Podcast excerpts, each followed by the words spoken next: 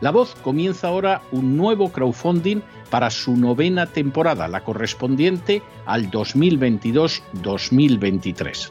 Lo hace además en unos momentos en que la libertad de expresión está más amenazada que nunca en décadas en España, en Hispanoamérica y en el resto del mundo. Una vez más, como en las temporadas anteriores, está en sus manos la conclusión o la continuidad del programa La Voz.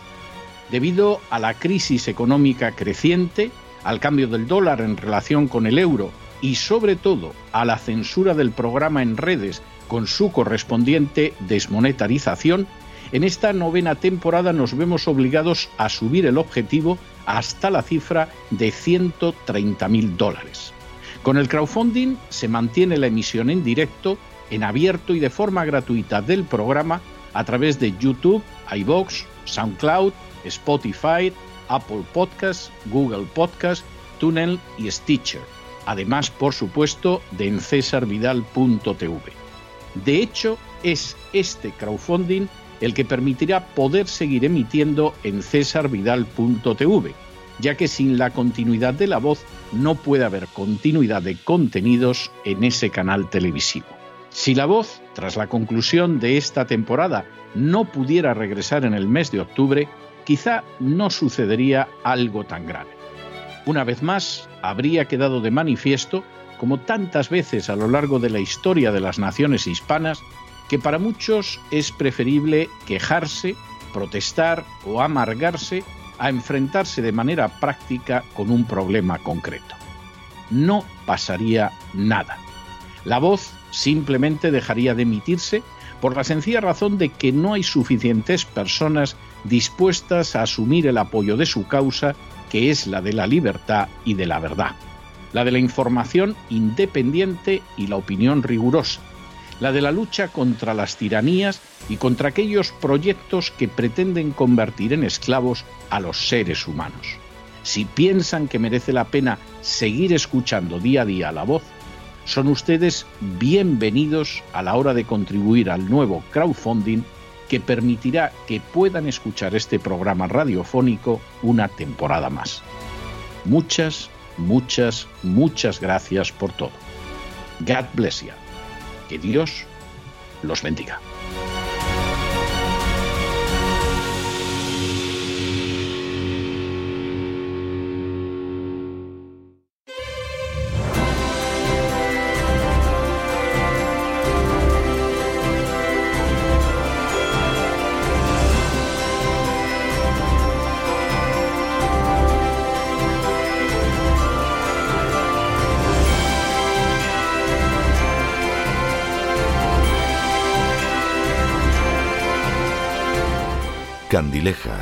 Teatro y Espectáculo con César Vidal.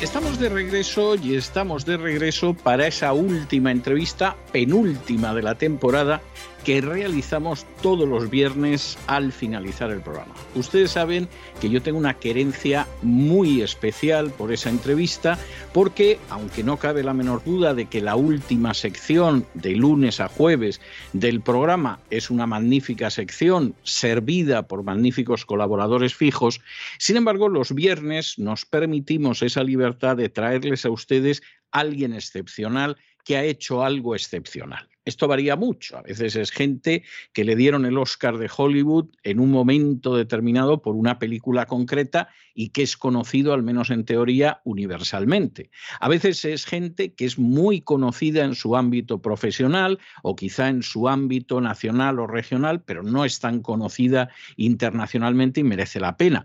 En cualquiera de los casos, siempre les vamos a traer algo que es excepcional, que merece la pena que conozcan y que merece la pena que impregnen de hecho.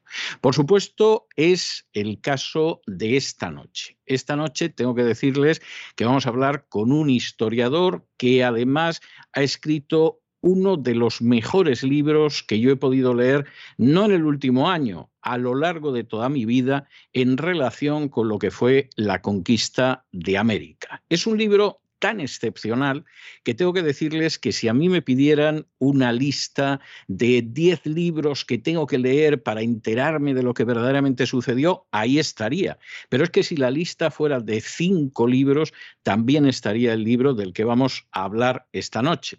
Insisto en que es una obra extraordinaria es muy amena, es de lectura muy fácil, yo diría que te engancha y a mí me costaba tener que dejarlo porque tenía que dedicarme a otras cosas, pero inmediatamente volvía a la lectura que es apasionante, pero sobre todo es un libro que trasmina lo que es la labor del auténtico historiador y no del panfletario.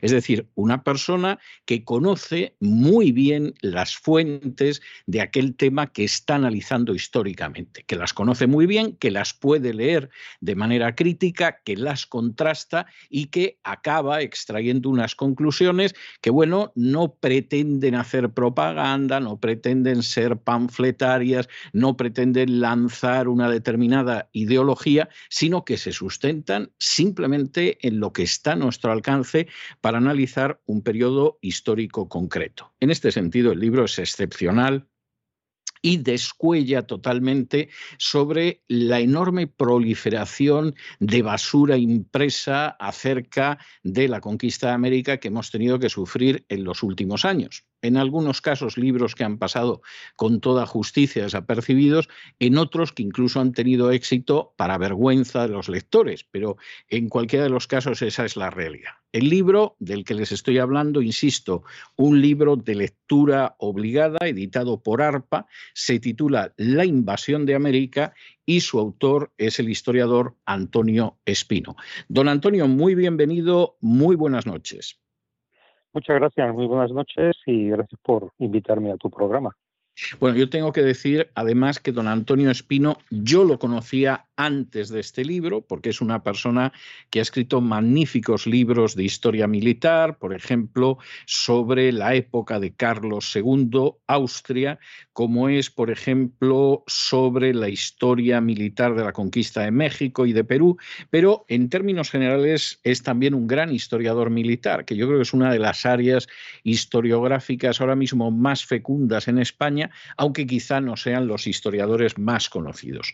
Don Antonio, hay una primera cuestión que a mí me parece bastante importante que aterricemos sobre ella en primer lugar, y es toda esa maleja de mitos acerca de la conquista de América, donde se intenta presentar una visión dorada, blanca, de lo que fue un choque extraordinariamente cruento. Usted habla en la introducción, en el prólogo a la nueva edición de María Elvira Roca Barea, eh, a la que describe usted como autora de un panfleto exitoso, yo creo que ese es un juicio extraordinariamente generoso y caballeresco. Es decir, yo seguramente tendría palabras más duras, pero luego en las siguientes páginas va abordando usted una serie de mitos. Si le parece, voy a intentar que los vayamos desgranando. Primer mito, hubo unas leyes de Indias absolutamente humanitarias que buscaban proteger a los indígenas y que los protegieron de cualquier sombra de explotación. ¿Qué hay de verdad en eso? Bueno, existieron efectivamente esas, esas leyes, lo que nunca se explica, porque se escudan en el hecho simple ¿no? y obvio, sí, existen esas leyes, se legisló desde, desde Castilla acerca de el, día a día de, los indios, procurando eh, humanitariamente pues que, ese devenir ¿no? de, los indios pues fuese eh, más cómodo para, para ellos. Bueno, esto es una salta de, estupideces en el sentido de que sí, hay una legislación, pero nunca se cumplía. La, mayor prueba de ello es que hubo que repetir sistemáticamente esas llamadas, esas nuevas leyes. Las nuevas leyes se llaman así precisamente porque previamente ya había unas, las leyes de Burgos de 1512 y Valladolid 1513. De hecho, esas mismas primeras leyes del 12-13 se tienen que repetir en el año 26, que es una ordenanza, o sea, se tiene que volver a, recordar, hacer recordar a, a todos los que, aquellos que están medrando en el nuevo mundo, explotando el nuevo mundo, eh, que hay que cumplir esas leyes, por tanto, ya no se cumplían a la, altura del año 26, se tienen que volver a repetir en el año 42, luego viene el famoso debate eh, del padre de las casas, Ginés de Sepúlveda de los años 50, se vuelve a legislar eh, en estos años, finalmente en la época de Felipe II a la altura de 1572-73 tenemos las nuevas ordenanzas de este monarca, intentando una vez más eh, que se cumplan esas dichosas leyes que jamás, jamás como tales se llegaron a, cumplir. Por lo tanto, sí, tenemos una legislación, pero esa legislación es, es, papel mojado, o sea, nunca se cumplió y por lo tanto, a efectos prácticos es como si no hubiera, como si no hubiera existido. Segundo mito que se repite mucho. Yo recuerdo incluso de mi infancia un libro que llevaba ese título que era Las Indias no eran colonias. ¿Qué hay de verdad en que efectivamente el continente americano no fue una colonia para el imperio español y nunca fue explotado como una colonia? Bueno, pues es exactamente lo mismo que, que la cuestión de las leyes.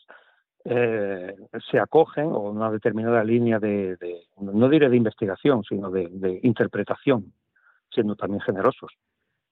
Se acogen al hecho de que, efectivamente, eh, jurídicamente, eh, los territorios indianos se organizaron como reinos de Indias, unos reinos muy particulares, puesto que tampoco tenían representación en las Cortes de Castilla. Son un reino más y sus habitantes serían, por lo tanto, también vasallos en igualdad de condiciones que los vasallos castellanos de los monarcas, en este caso de los Habsburgo, posteriormente de los Borbones. Esto es una gran mentira, porque sabemos perfectamente que el funcionamiento interno de las Indias eh, está regido por un sistema colonial especialmente cruel, duro, extractivo.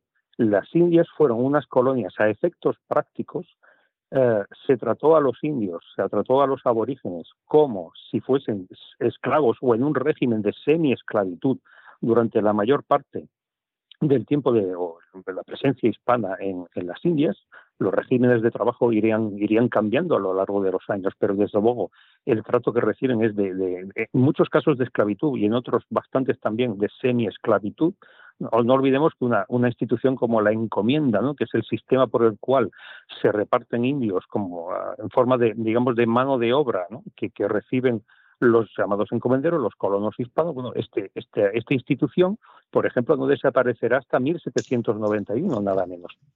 Por lo tanto, lo que rige en América es un sistema colonial, avant la letra, es el típico modelo colonial de explotación, y si jurídicamente lo organizaron como o a la manera de unos reinos, eso no es óbice para que eh, en la práctica, en el día a día, las Indias fuesen unas verdaderas colonias. Por lo tanto, es una gran patraña pretender que por esa, digamos, esa circunstancia jurídica uno pueda alegar que en realidad nunca fueron unas colonias. Y eso les sirve para decir, claro, si no son colonias, no hubo explotación. Por lo tanto, el régimen hispano en América nunca fue un régimen de explotación. Una gran mentira. Otra de las afirmaciones que se hace es que en esos dominios hispánicos en América no hubo esclavos.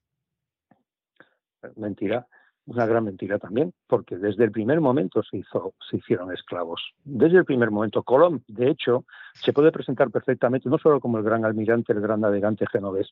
Colón es un, es un esclavista, en el sentido de que una de las primeras acciones que realiza cuando llega a las Antillas es organizar una empresa esclavista y empieza a, exportar, entre comillas, a personas a, la propia península ibérica. De hecho, eh, el, plan de Colón, uno de los, de los, de, los ejes del, plan económico de Colón en las Antillas era precisamente, dado que mm, eh, la cantidad de oro, la, cantidad de riqueza que estaba encontrando en los primeros momentos, pues no era seguramente eh, o no alcanzaba los niveles que él, que él hubiera deseado y que además había prometido, pues una, una salida fácil a esa, a esa realidad tan, tan difícil para él fue comenzar a, esclavizar personas para venderlos en los mercados esclavistas europeos, específicamente en los hispánicos del momento.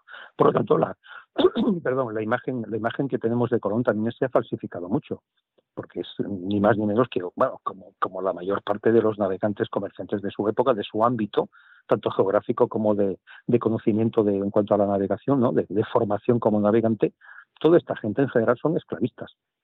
Siempre que pueden van a esclavizar personas como, como un sustento económico de sus empresas. Colón lo hace y a partir de Colón lo hacen todos.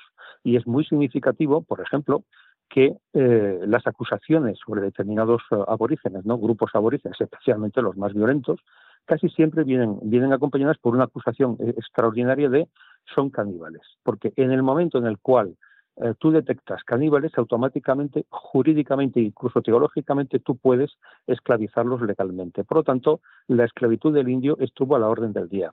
Y una prueba más de lo que he dicho antes acerca de que eh, las leyes son papel mojado, las leyes de India, las famosas leyes de Indias, son papel mojado, es que en todas ellas prácticamente se está legislando en contra de la esclavitud del indio y también casi automáticamente un año, dos años después de que esas leyes entran en vigor, comienzas a tener una gran cantidad de demandas de, eh, necesitamos esclavizar a los indios, los indios eh, belicosos hay que frenarlos de alguna manera, hay que estimular la aparición de, compañías, de, huestes indianas, de compañías eh, de, gente interesada en, el control de estos territorios y en la oposición a estos indios belicosos y por lo tanto es necesario que, se pueda esclavizar indios. Y esto ocurre además en todas partes.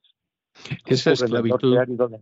sí. sí esa esclavitud de los indios no fue óbice para que además hubiera una esclavitud africana.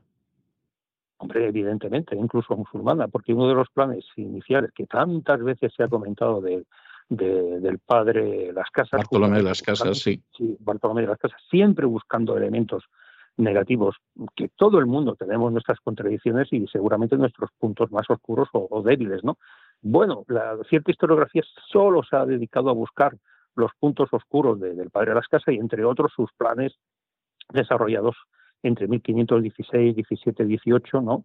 De, intentar mejorar en la, medida de lo posible la vida de los, de los aborígenes, bueno, su plan muy, muy ingenuo, si se quiere, fue, bueno, enviemos esclavos africanos, pero también incluso musulmanes a, las Antillas, a las Indias, porque de esta forma intentaremos que la pérdida de población aborigen eh, se pueda reducir y que nos dejen una cierta opción de poder evangelizar a estas pobres gentes antes de que todos ellos desaparezcan bajo, digamos, el yugo ese terrible ¿no? del, de, la colonización o del modelo de colonización que se, ha, que se ha introducido. Por lo tanto, la esclavitud del indio es que es, es algo absolutamente común. ¿Está perseguido judicialmente o jurídicamente?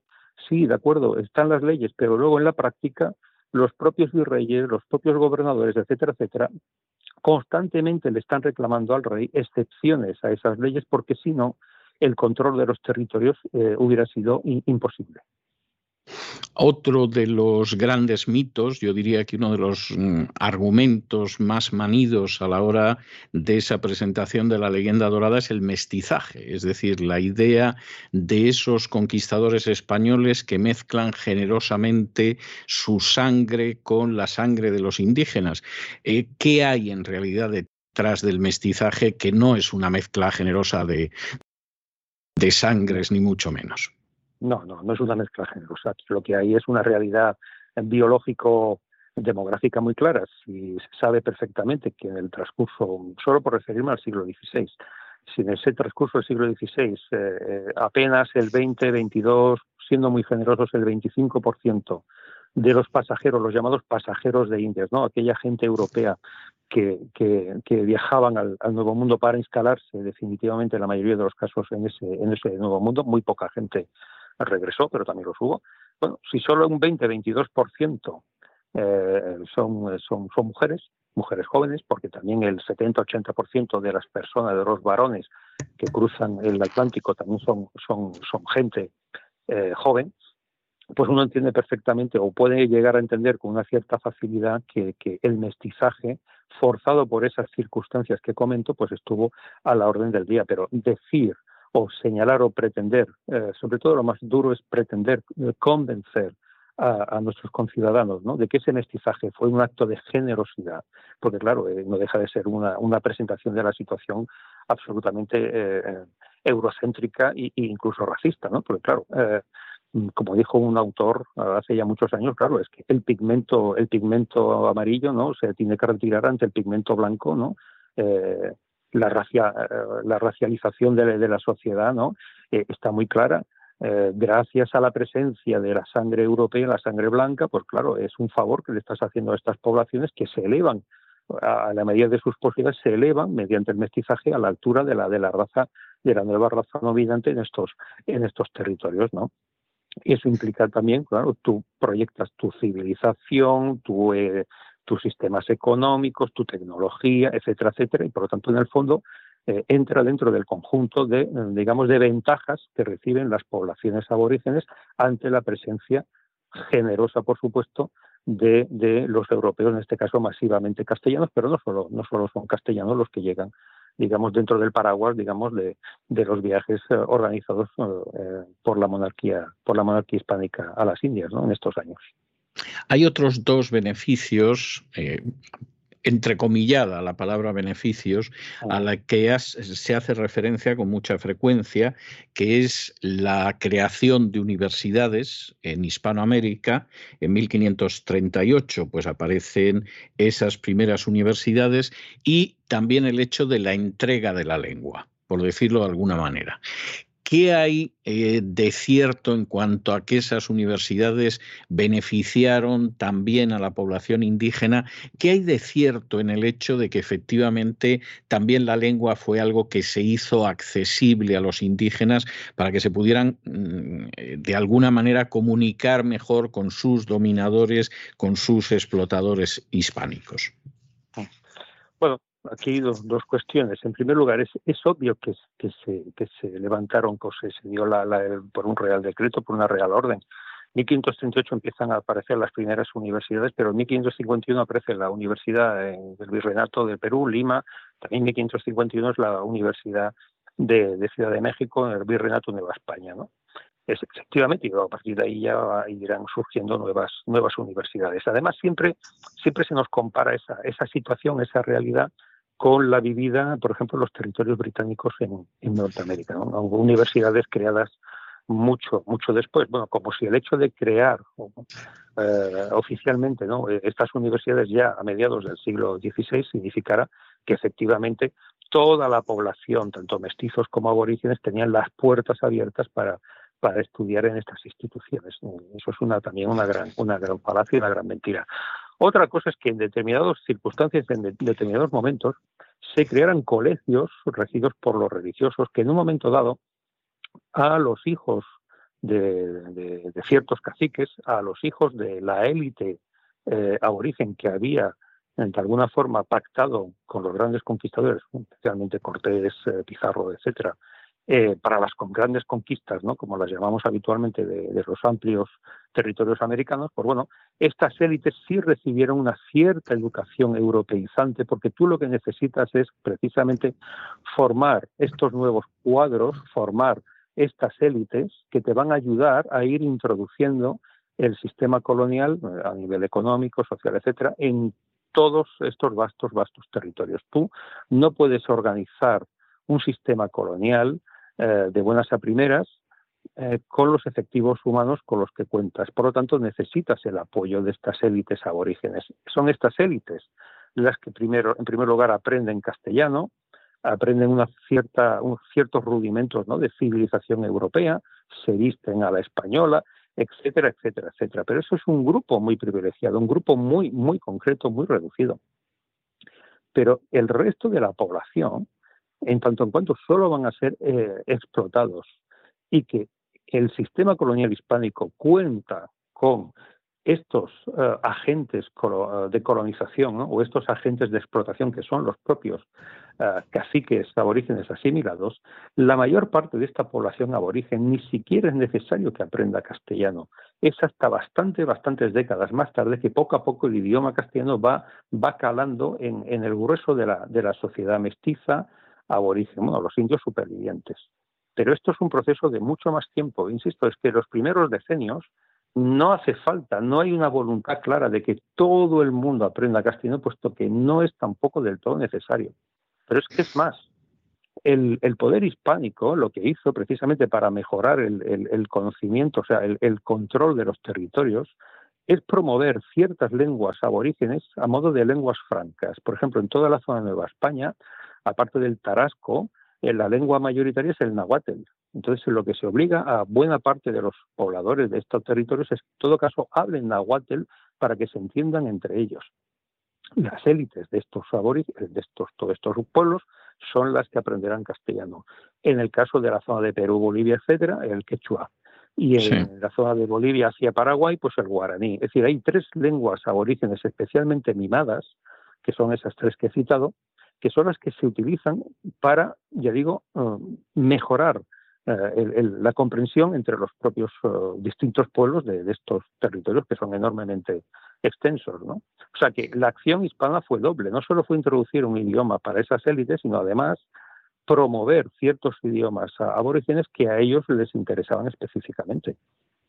Hay un elemento muy importante en la primera parte del libro que a mí me parece absolutamente innegable, quizá porque hace más de medio siglo que yo leo con verdadero, verdadera pasión a los cronistas, a los historiadores de Indias, pero es el hecho de que los propios cronistas e historiadores de Indias eran conscientes de que el motor de la conquista de América era el oro y la gloria, no, no había otro tipo de razón y cómo esos mismos cronistas en muchas ocasiones ocultaron atrocidades que se produjeron, señalando precisamente que mejor no entrar en el terreno de las atrocidades.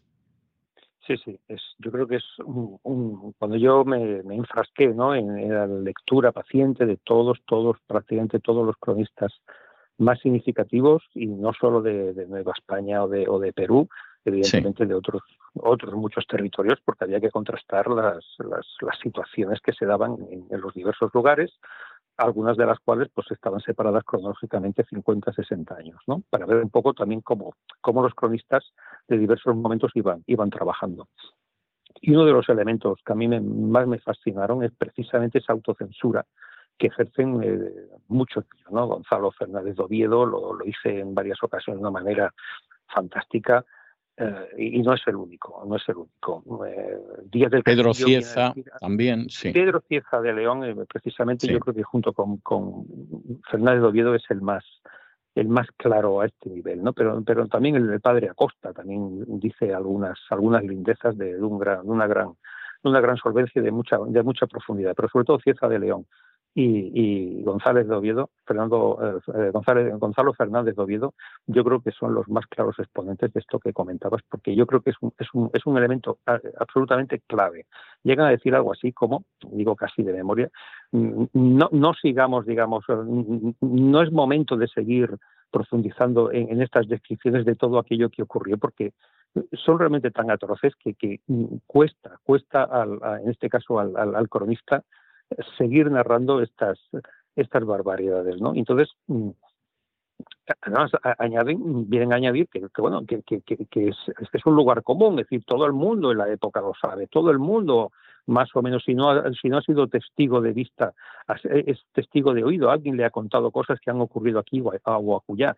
Todo el mundo es consciente de lo que está pasando. Por lo tanto, ellos alegan, no hace falta que, sigamos explicando estas barbaridades porque efectivamente nuestros lectores se van a cansar. Es, es que ellos ya saben lo que, lo que ha ocurrido. Entonces, es muy interesante contrastar con los diversos cronistas cuando ocurren hechos especialmente trágicos, estos sí que los, los revelan, sí que los explica precisamente porque se salen de la norma, lo cual no quiere decir que muchos otros pequeños hechos eh, durísimos eh, se han ido ocultando, se han ido tamizando, porque de esa forma no, no cargan, digamos, sus, sus escritos con, con demasiadas, demasiados, eh, digamos, elementos oscuros o negativos. ¿no? Y luego, claro, ya tienes que contrastarlo a casi a un siglo vista de, la llegada de Colón, pues con el trabajo de Antonio de Herrera, que es el gran cronista regio de finales del 16.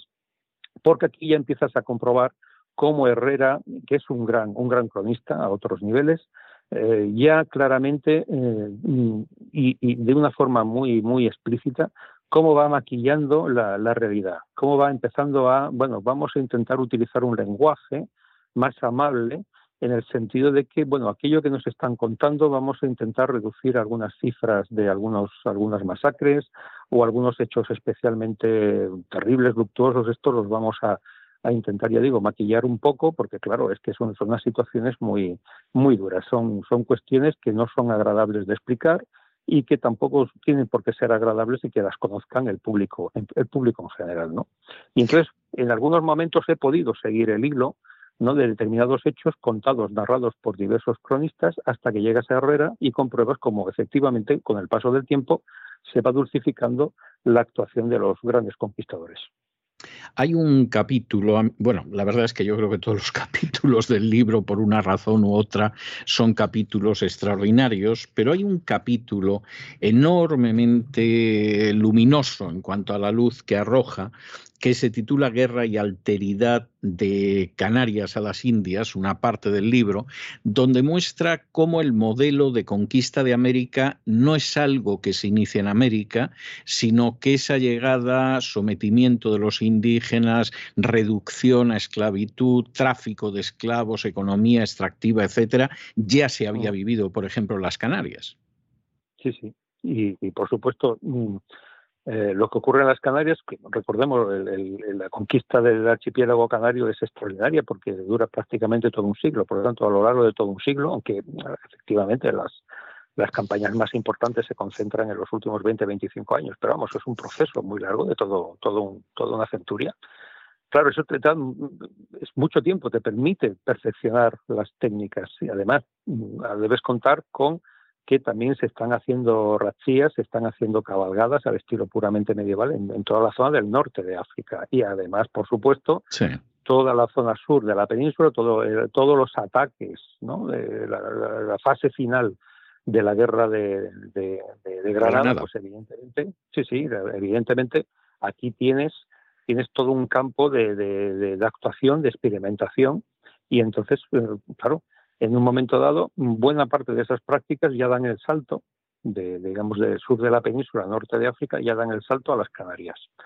Y, en el momento en el cual comienzan a, ver que, con pequeños ejércitos, con pequeños grupos armados, con pequeñas compañías huestes, llamémosla como queramos, eh, eh, funciona eh, el hecho de poder someter determinados territorios. También es verdad que las Canarias es un territorio limitado geográficamente de extensión y con una población tirando a, reducida, mediana, baja.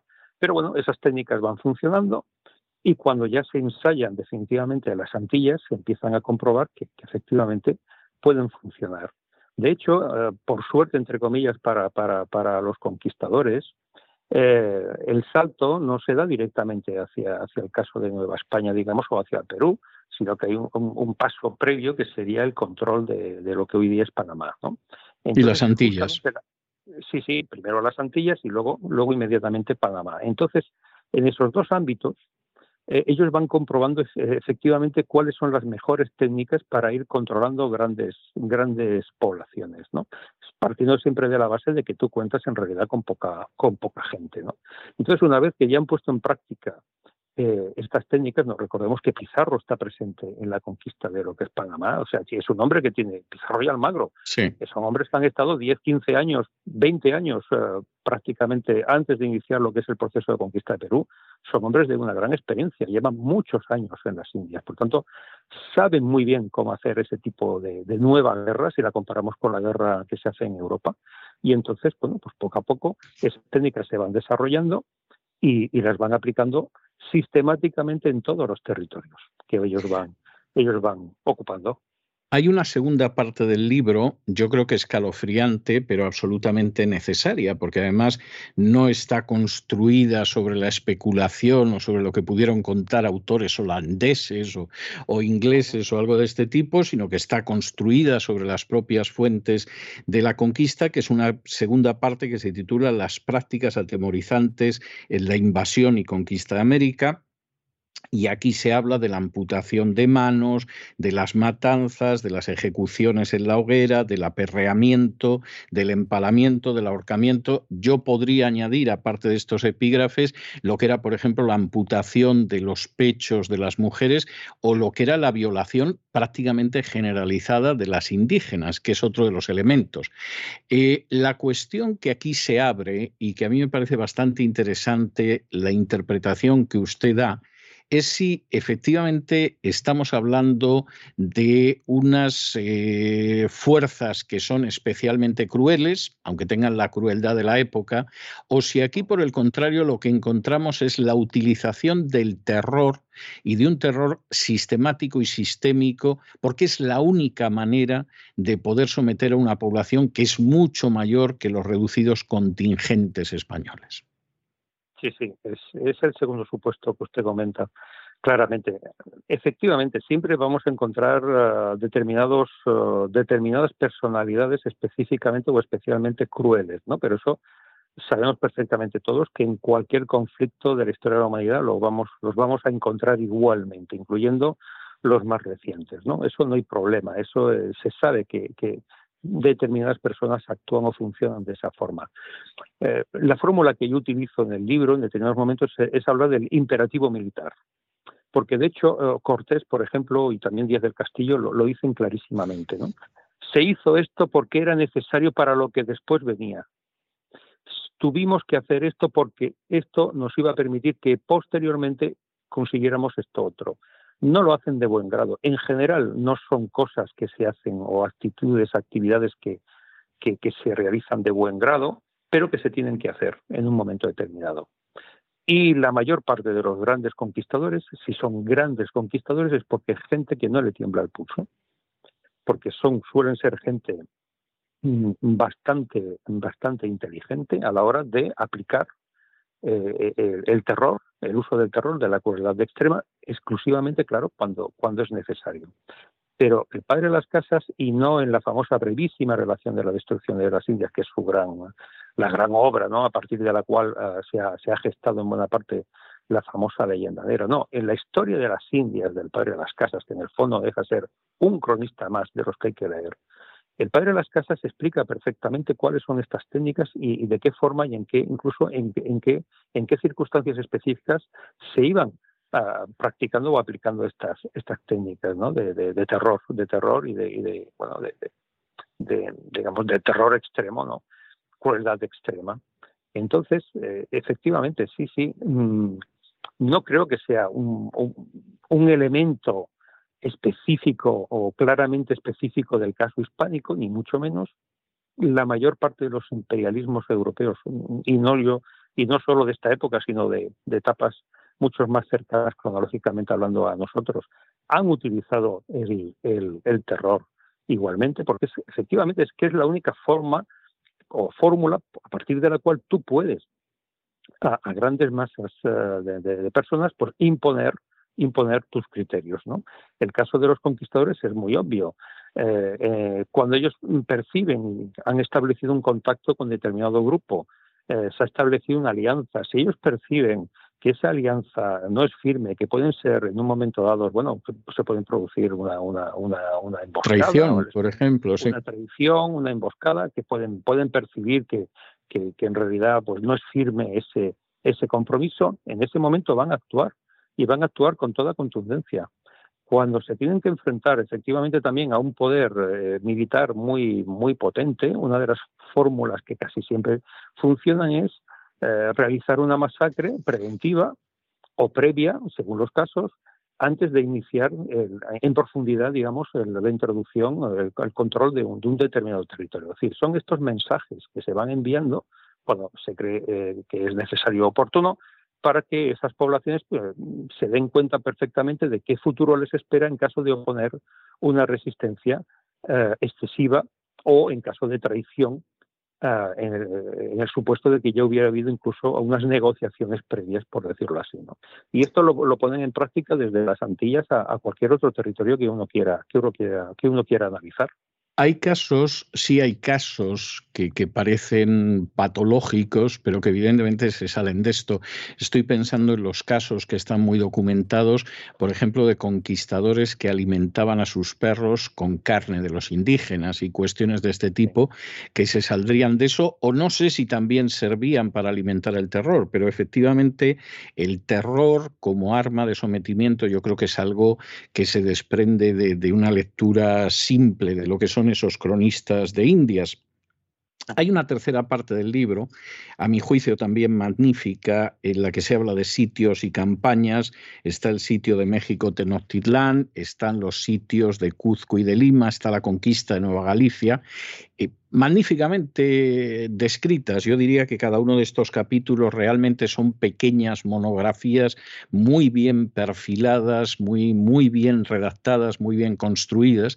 Y la pregunta que uno se tiene que hacer a estas alturas de esta entrevista es, bueno, al final los españoles cómo consiguen imponerse sobre las poblaciones indígenas, porque tenían una tecnología militar superior, porque tenían un conocimiento del arte militar que era superior, porque tenía los antecedentes de las guerras en Europa, pero también de Canarias, de las Antillas, de Panamá, porque disfrutaron de la alianza de los indios a los que no suelen hacer referencia, pero que formaban una parte muy considerable de sus fuerzas, o porque efectivamente supieron practicar esa política de terror de las poblaciones. ¿Qué es lo que finalmente lleva a que esa invasión de América, que va a durar mucho tiempo, acabe coronándose con el triunfo de los españoles?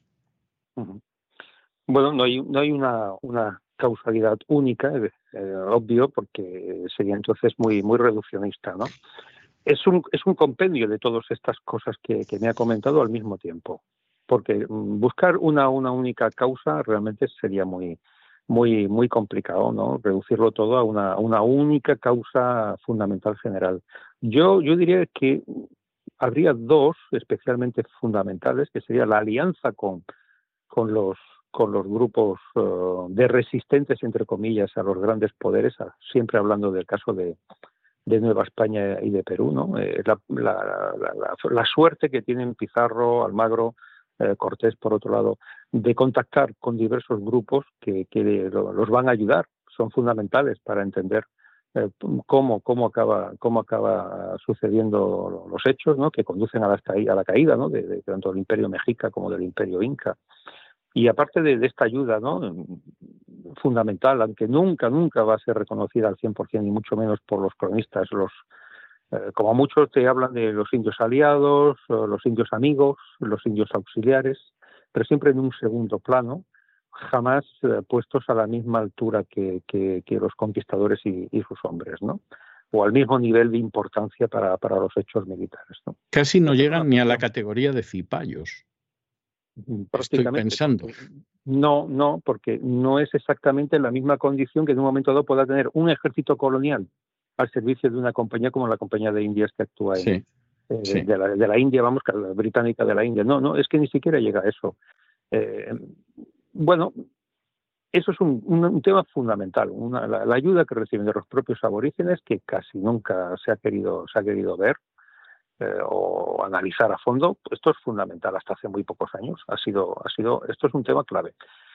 Luego está, bueno, sí, la cuestión de la tecnología militar, eh, muy, muy, mucho más avanzada, etcétera, etcétera, pero esto se ha magnificado muchísimo la cuestión porque eh, si ya atendemos al número, ¿no? De, efectivamente, ¿no? De cañones que, que, pudieran tener en el campo de batalla, el número de caballos presentes, etcétera, etcétera, etcétera, eh, estas explicaciones siempre se quedan un poco, un poco cortas, son reduccionistas, no, no, te, ayudan a entender eh, cómo se produce ese derrumbamiento de los grandes estados aborígenes eh, en ese tiempo, porque una cuestión es la caída de los grandes estados en, poco tiempo y otra muy distinta el control de, buena parte del territorio que esos estados estaban, estaban controlando previamente. Eso es, es distinto y son, son ya procesos militares que duran en realidad muchos más años.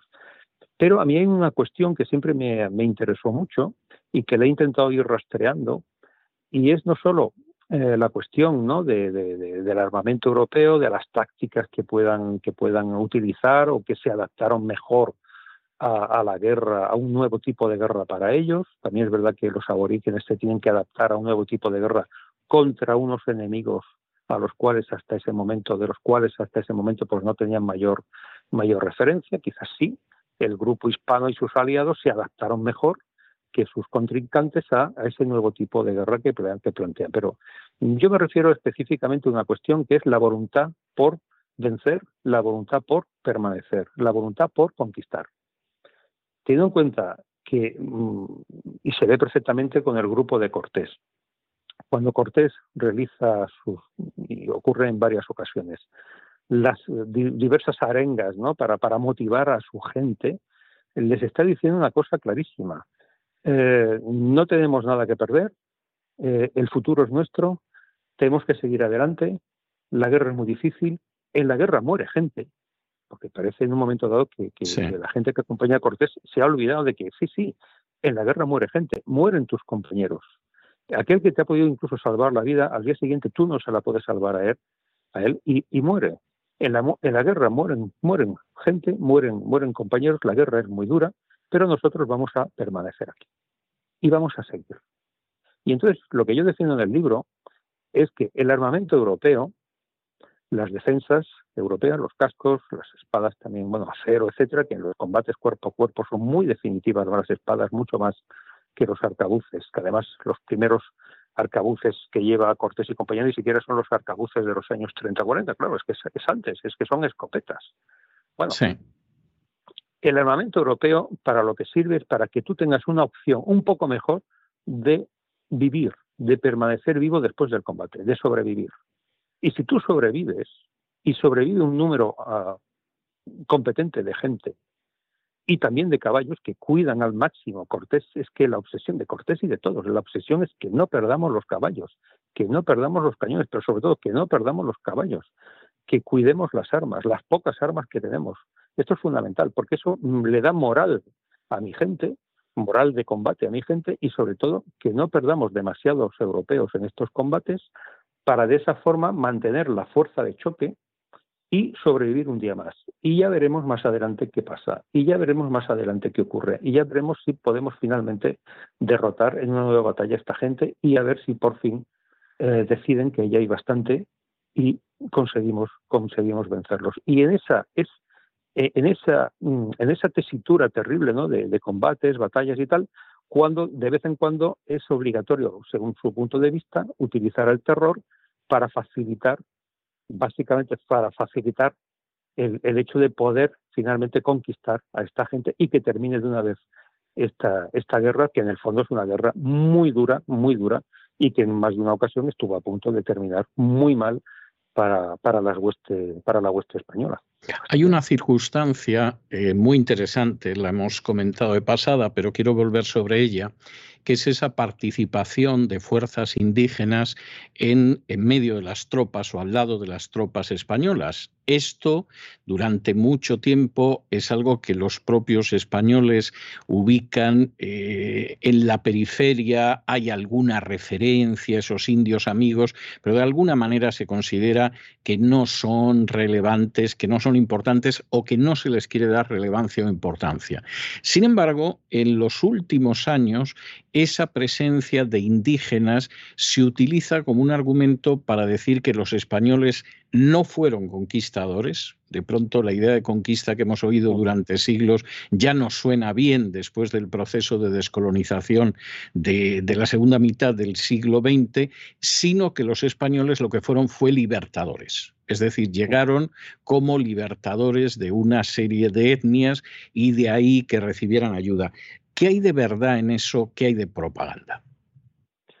Bueno, hay una cierta dosis, una cierta dosis de verdad, pero a mí me parece también excesivo, muy excesivo, que ahora de pronto eh, la acción militar, la acción de choque, digamos, la, el liderazgo, en definitiva, que aportan Cortés, Pizarro, etcétera, ah, ahora de pronto tampoco se quiera, tampoco se quiera reconocer, ¿no? Ya últimamente ya se llega a escribir y no estoy de acuerdo que realmente, o no estoy de acuerdo al 100%, eh, no, esto es que realmente es, un, es, una, es una guerra.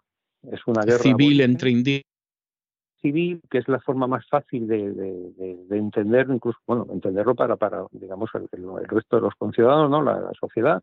No, son grandes guerras civiles, bueno, no exactamente. En el caso del Perú sí se podría considerar hasta cierto punto una cuestión de guerra civil, pero en el caso de México para nada, no es una guerra civil lo que ocurre y es realmente bueno una circunstancia muy concreta, ¿no? De una estructura política de, Estado que, tiene muchos problemas internos a los que se añade una guerra de conquista contra Tlaxcala que no acaba de funcionar del todo y justo en ese momento tan complicado para el emperador Moctezuma II es cuando aparece Cortés y empieza a operar. Y claro, esa situación trastoca totalmente los planes, los planes políticos, los planes de guerra que había que se habían desarrollado los últimos años en el, en el territorio. ¿no? Entonces, es, sí, sí, dime, dime. No, no, no, no, dígame, dígame, concluya y le digo. sí, sí, no, es, es, es ahora, digamos, intentar, intentar ocultar el hecho de que efectivamente eh, dentro de, esa, de esas grandes guerras ah, entre aborígenes, el concurso de los llamados conquistadores fue un concurso absolutamente secundario. Y eso también me parece que es un poco reduccionista, me parece que es, es un poco faltar a la verdad, porque sin e, ese liderazgo que en un momento dado Cortés y, otros eh, pudieron realizar, es difícil pensar que, por ejemplo, Tlaxcala hubiera podido ganar la guerra a los mexicanos. Totalmente. Seguramente hubiera, ocurrido justo lo contrario, es decir, que Tlaxcala, cinco años más tarde, diez años más tarde, quince años más tarde, seguramente Tlaxcala hubiera, hubiera sido conquistada por los, por los mexicanos, por ejemplo. Hay una última mm, parte del libro, la parte cuarta, que se llama Resistencias, que a mí me parece también enormemente interesante, iluminadora, porque la gente suele pensar, y a veces se utiliza también como un elemento de propaganda, que bueno, si los primerísimos años hubo un choque muy fuerte, efectivamente la guerra pudo ser una guerra dura, pero en última instancia eso fue una cuestión de los eh, primerísimos años. Después lo que asistimos es a una convivencia armónica, pacífica, enriquecedora para ambas partes, etcétera. En esta cuarta parte del libro que se titula Resistencias, donde se habla de los chichimecas, de los cachiqueles, de los reches, de los muzos, de los chiriguanos, lo que parece evidente es que por el contrario existió una voluntad de resistencia indígena prácticamente hasta la independencia de Hispanoamérica. Es decir, hubo grandes sublevaciones indígenas hasta finales del 18, como mínimo. Sí, sí, sí, constantemente eh, todo aquel que pudo. Bueno, la fórmula más sencilla sería todo aquel que pudo en un momento determinado eh, rebelarse contra un poder tiránico, mm, lo iba a hacer y de hecho lo hizo. Y una de las mayores pruebas es, por ejemplo, los indios chiriguanos, eh, que se mueven en lo que hoy es el Chaco en dirección a, bueno, la actual zona de Paraguay en dirección hacia Brasil. Los chiriguanos eh, son, son extraordinarios. Siempre hablamos habitualmente ¿no? de los mapuches, ¿no? los famosos araucanos, como, como ejemplo máximo de resistencia, que lo fueron, pero los chiriguanos andan, andan, les andan muy cerca. Los chiriguanos son extraordinarios. Pensemos que a finales del siglo XVI, un personaje muy importante como es el virrey Toledo, Francisco de Toledo, que es el, gran organizador del virreinato del Perú en los años 70, 1570. Este hombre tiene que desistir de intentar conquistar a los, a los chiriguanos. Y de hecho ellos se mantienen tan fuertes en, la zona de, o parte de la Bolivia actual que incluso los, los colonos hispanos que se van asentando en la zona les pagan tributo a los chiriguanos para que no los ataquen. Eso ya da una idea, por ejemplo, de las muchas diversas circunstancias que se viven. Bueno, el grupo chiriguano es que es muy curioso por la cronología. Los chiriguanos fueron totalmente ya conquistados, dominados, digámoslo, llamémoslo como queramos, por la República de Bolivia nada menos que en 1892, es decir, justo el cuarto centenario del descubrimiento de América es cuando caen, entre comillas, los chiriguanos. ¿no? Y ya sabemos lo que ha ocurrido en, tanto en Argentina como en Chile con, con sus respectivos aborígenes de, la zona sur, ¿no? Es decir, que son las repúblicas de Argentina y las repúblicas de Chile los que prácticamente casi los exterminan. No, no es una obra, no es una tarea que consiguiese realizar el, el, sistema eh, colonial hispánico, sino que ya llega incluso ya a la época de, la, de las repúblicas, ¿no? Entonces, efectivamente, eh, las resistencias fueron muchísimas y eh, en muchos lugares realmente fueron, fueron terribles y prolongaron las guerras durante muchos decenios. Eh. Entonces, la conclusión es que esa imagen de que México cae en tres años y que Perú cae en tres años y por lo tanto las guerras no tuvieron que afectar a demasiada gente puesto que fueron tan breves a nivel cronológico y que por lo tanto si no ocuparon a demasiados europeos porque se olvidan obviamente de lo que hemos dicho hemos dicho antes, ¿no? de los aliados aborígenes, claro, fueron guerras con el lenguaje actual de baja intensidad. No fueron guerras importantes, no pudo morir mucha gente, no fueron grandes quebrantos poblacionales. Mm, este sistema imperial que se impuso allá fue bastante benigno.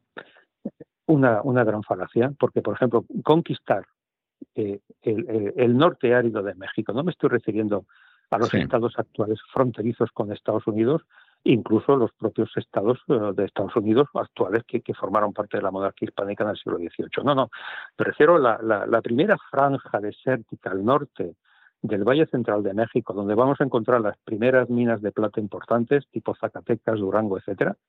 Esa franja costó 70 años conquistarla. Hasta finales del siglo XVI no se conquista esa zona, no se, no se pacifica, como ya se dice en la época, ese, ese territorio. Y en el caso de Chile es que no nos basta con todo el siglo XVI, tenemos que marcharnos ya hasta prácticamente todo el siglo XVII para ver cómo continúan las pugnas, continúan las guerras, cada vez las guerras van siendo, digamos, con una mayor distancia o las incursiones que se tienen que organizar contra los indios se van distanciando en el tiempo, pero la guerra en Chile, entre comillas, guerra en Chile, es que dura dos siglos. Por lo tanto, o por ejemplo, el caso del Yucatán, los mayas del Yucatán, la última ciudad maya que, que, es conquistada o que es libre, eh, cae aproximadamente, eh, si no recuerdo mal, 1800, perdón, 1689, ahora me bailan las cifras, no sé si es 1689, 1693, es decir, Estamos hablando de finales del siglo XVII para que tú puedas controlar completamente el área maya de la zona del Yucatán. Eso da una idea de la dificultad enorme de incorporar estos territorios y pensar que la guerra es un asunto muy, muy, muy de, escasa eh, entidad, ¿no? Que, ocupó a poca gente, que significó la muerte de poca gente, por, por esa brevedad que yo, que yo comentaba o argumentaba, ¿no? Eh, Conquista de México, 1519-1521. Bueno, en dos años, dos años y medio ya cae México, por lo tanto, la guerra nunca, nunca, nunca fue un fenómeno especialmente virulento, ¿no? O terrible en aquella zona. No, no, es que la guerra por controlar el Valle Central de México y el norte árido de México se prolonga hasta 1591. Entonces ya la situación, la situación es muy distinta, ¿no? Y en el caso del Perú, cuando se controla efectivamente toda la zona entre Lima, Cuzco y se puede decir que se han conquistado los últimos resistentes incaicos, estamos hablando de 1572. Desde 1531-32 hasta 1572. Es una guerra que dura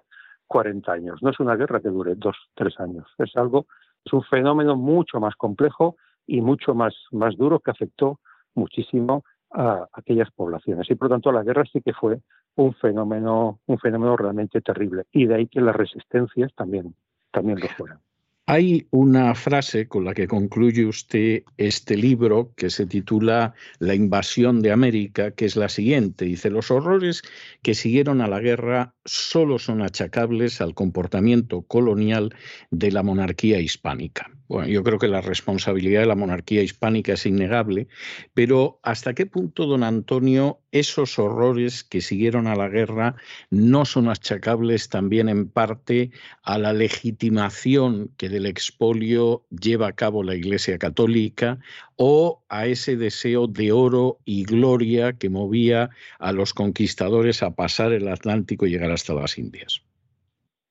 Bueno, es que es un compendio de, las tres cosas. Yo cuando achaco a, la monarquía, el, digamos, finalmente, ¿no? El, la culpabilidad de la monarquía en el sentido que la monarquía es la que efectivamente se ha hecho con el control de estos territorios, controla a, estos, a estos nuevos vasallos y por lo tanto tendría que haber velado mucho más o mejor de cómo lo hizo, cómo les, les pudo afectar a estas personas pues la presencia de funcionarios de la corona, eh, religiosos, evidentemente los colonos, etcétera, etcétera. Y la propia monarquía tampoco, tampoco lo acabó de hacer correctamente, porque su principal obsesión es obtener la mayor cantidad de beneficios posibles de estos territorios. Entonces, si ya tus hombres, los hombres del rey, los virreyes, los gobernadores, etcétera, etcétera, la primera y casi única obligación es mantener los niveles de extracción y de envío de metales preciosos a la península ibérica. Y cualquier otra consideración eh, siempre, siempre será desatendida si está en peligro eh, esa principal función de los territorios y de la explotación de estas personas, que es obtener esas, esas riquezas para una serie de, de necesidades que tiene la monarquía hispánica en, en, Europa, pues se puede entender que, ya digo, cualquier otra consideración queda, queda prácticamente en un segundo plano y no se preocupan demasiado de eh, cómo se está desarrollando la, vida, eh, el día a día eh, de estas de estas pobres personas. Por lo tanto, por eso yo incidía en esa frase en que realmente es la es la monarquía la que la que tenía que haber, insisto, velado mucho mejor por por estas personas. la monarquía pudo legislar, como hemos visto antes, legisló abundantemente para intentar, a priori, parecería favorecer a estas personas y en el fondo eh, la propia monarquía ante esa necesidad que, tiene de, que, de que envíen año tras año cargamentos y cargamentos de, metales preciosos, la propia monarquía deroga parte de esas leyes, lo hizo por ejemplo en 1545 Carlos, Carlos I con respecto a sus propias leyes de 1542, etcétera, etcétera. Por eso incidía yo en la culpabilidad, entre comillas, máxima de la, de la monarquía por encima de otras, de otras consideraciones. Bien, lo cual me parece correcto. Es decir, yo también creo que ahí existe un, ensamblaje de intereses que difícilmente se puede negar.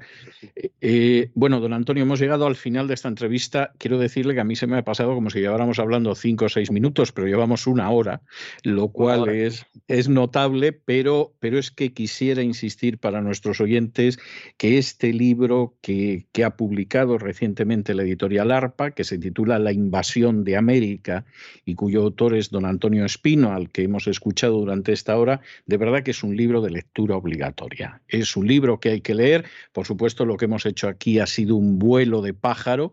Eh, no se imaginan ustedes la cantidad de docenas y docenas y más docenas de referencias, de citas de los propios cronistas de Indias, documentando todas las afirmaciones. Insisto, es un gran libro, pero un libro de lectura obligatoria, uno de los libros que hay que leer para saber realmente lo que fue la conquista de América. Don Antonio, yo tengo que darle las gracias por su habilidad y por su paciencia y por su gentileza. Y en otra época en que estas entrevistas tenían lugar en el estudio, como un pequeño reconocimiento a la paciencia y a la gentileza del entrevistado, yo le solía regalar uno de mis libros, se lo dedicaba, le decía que no estaba obligado a leerlo, pero eso ahora en el ciberespacio es imposible. Y entonces eh, yo me tengo que conformar como un modestísimo detalle con dejarles alguna melodía, eh, alguna pieza musical para agradecerles eh, la atención que ha tenido con nosotros. En su caso he decidido al final quedarme con una melodía inca conocidísima, aunque muchos la conociéramos en la versión de un dúo norteamericano que es el famoso Cóndor Pasa y que es una referencia a cómo efectivamente las generaciones pasan, pero el cóndor que sobrepasa, que pasa volando, sigue contemplando la permanencia de esa cultura indígena, especialmente en este caso en el Perú. Muchísimas gracias, don Antonio. Ha sido un auténtico placer tenerlo con nosotros durante esta hora y yo espero que en algún momento en próximas temporadas podamos volver a abusar de usted hablando de alguno, algún otro de sus porque este en concreto, y no insistiré en ello bastante, es una auténtica obra de referencia obligada de lectura obligatoria. Muchísimas gracias, don Antonio, y hasta siempre. Muchísimas gracias a vosotros y un fuerte abrazo. Y con estos compases de la conocida canción del Cóndor pasa, una de esas músicas que escuchas una vez y no se te olvida ya jamás, hemos llegado al final de nuestra singladura de hoy del programa La Voz. Tenemos que emplazarlos para el lunes de la semana que viene, Dios mediante, que será la última semana de emisión de esta octava temporada de La Voz. Y por supuesto, como siempre, nos despedimos con una despedida sureña. God bless you. Que Dios los bendiga. El programa La Voz es una producción de Artorias Incorporated y al amparo del derecho a la libertad de expresión no se hace responsable de las opiniones vertidas en el curso del mismo.